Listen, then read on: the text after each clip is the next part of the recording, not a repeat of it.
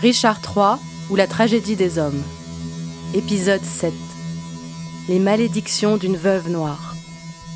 Où Margaret, veuve du roi Henri VI, prédit le malheur de la reine Élisabeth, des nobles présents et de Richard.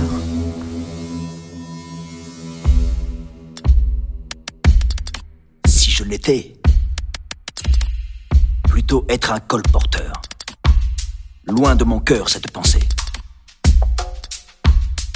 Monseigneur, puisque vous supposez que vous connaîtriez peu de joie à être roi de ce pays, vous pouvez supposer que j'en connais tout aussi peu. Moi qui en suis la reine. Oui, la reine de ce pays connaît peu de joie, car je suis la reine, frustrée de toute joie. Écoutez-moi, pirate querelleur, qui vous déchirez pour le partage de ce que vous m'avez pillé. Lequel d'entre vous ne tremble pas en me voyant Si devant votre reine, vous ne vous courbez plus comme des sujets, du moins comme des rebelles, frémissez devant celle que vous avez déposée.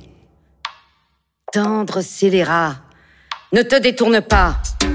Hideuse sorcière ridée, que viens-tu faire devant mes yeux? Redire seulement ce que tu as défait. Cela, je le ferai, avant de te laisser partir. N'as-tu pas été banni sous peine de mort? Oui. Mais je trouve plus de peine dans le bannissement que la mort ne peut m'en donner si je reste.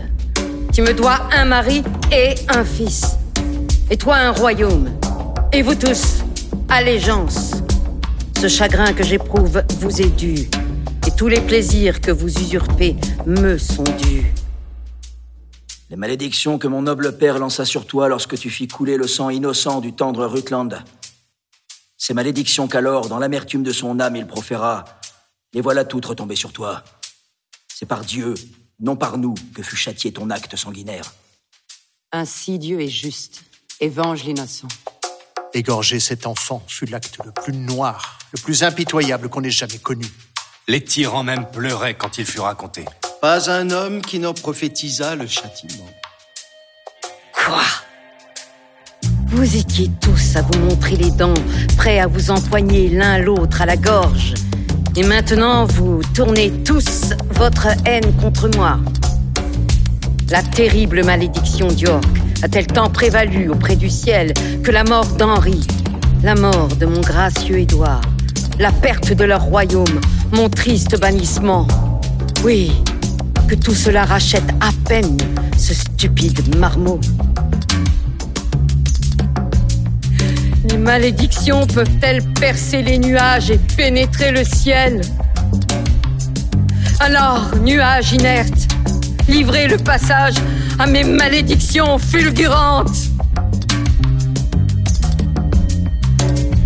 Qu'à défaut de la guerre, votre roi périsse par la débauche, comme le nôtre a péri par le meurtre pour qu'il soit roi. Que ton fils Édouard, pour mon fils Édouard, meure dans sa jeunesse par la même violence prématurée. Toi-même qui es reine, pour moi qui fus reine. Survis à ta gloire, misérable comme moi. Puisses-tu vivre longtemps pour pleurer la mort de tes enfants et voir une autre, comme je te vois aujourd'hui, revêtue de tes droits, comme tu te pars des miens. Que tes jours heureux meurent longtemps avant ta mort, et après de longues heures de détresse, meurs, n'étant plus ni mère, ni épouse, ni reine d'Angleterre. Rivers, tu étais présent, et toi aussi, Lord Hastings, quand mon fils fut poignardé par leurs dagues sanglantes. Je prie Dieu qu'aucun de vous ne vive son âge naturel, mais que tous soient fauchés par quelque brusque accident. Cesse tes conjurations, haineuse sorcière flétrie. Tu crois que je vais t'épargner?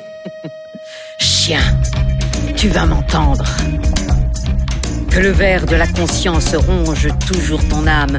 Tant que tu vivras, soupçonne tes amis d'être des traîtres et prends les pires traîtres pour tes plus chers amis. Que jamais le sommeil ne ferme cet œil assassin. À moins qu'un rêve torturant ne t'épouvante d'un enfer d'affreux démons. Créature des goules, avorton, porc fouisseur, Toi qui fus marqué à ta naissance comme esclave de la nature et fils de l'enfer. Toi, flétrissure des entrailles de ta mère affligée. Toi, rejeton exécré des reins de ton père. Toi, guenille de l'honneur. Toi, détesté. Richard Hein? Je ne t'appelle pas. Je te demande pardon, car j'ai bien cru que tu m'avais appelé de tous ces noms fielleux. Oui, mais je n'attendais pas de réponse. Laisse-moi conclure ma malédiction. C'est ce que j'ai fait. Elle se termine par Margaret.